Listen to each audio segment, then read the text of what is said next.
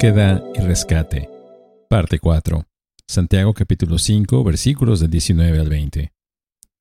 Hermanos míos, si alguien de entre ustedes se extravía de la verdad y alguien le hace volver, sepa que el que hace volver a un pecador del error de su camino, salvará su alma de muerte y cubrirá multitud de pecados.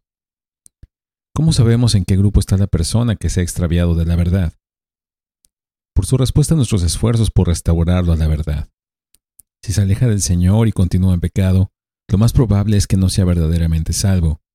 Si se arrepiente y vuelve al Señor, su fe es genuina. Al ayudarlo a regresar y perseverar en la fe y la obediencia, ha salvado su alma de la muerte y cubierto multitud de pecados. Por lo tanto, Santiago está reconociendo que los cristianos profesantes potencialmente pueden desviarse de la verdad, tanto doctrinal como moralmente. No conoceremos su verdadera condición delante de Dios hasta que busquemos restaurarlos y veamos cómo responden. Este ministerio es responsabilidad de todos los creyentes, no solo de los pastores.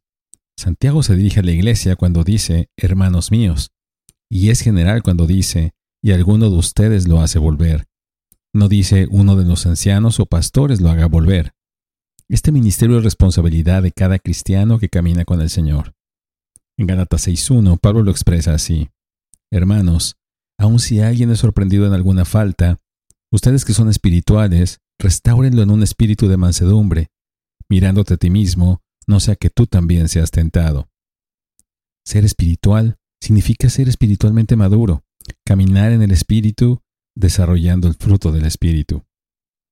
Esto significa que a menos que seas un cristiano relativamente nuevo, si conoces a alguien que se está alejando de la verdad, debes acudir a él o a ella para ayudar a que vuelva al Señor, si te sientes incapaz de hacer esto, debes informar a un anciano que pueda guiarte.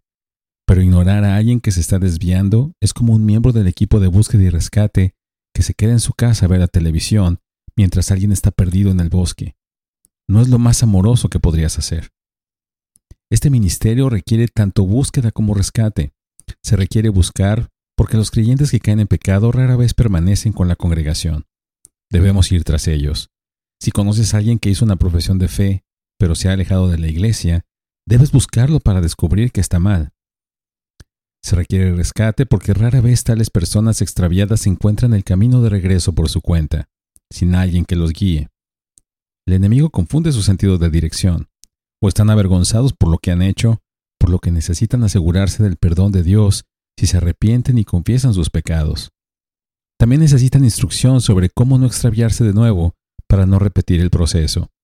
Necesitan a alguien que conozca a Dios y el camino de regreso para enseñarles los caminos de Dios para evitar y resistir el pecado. Bendiciones.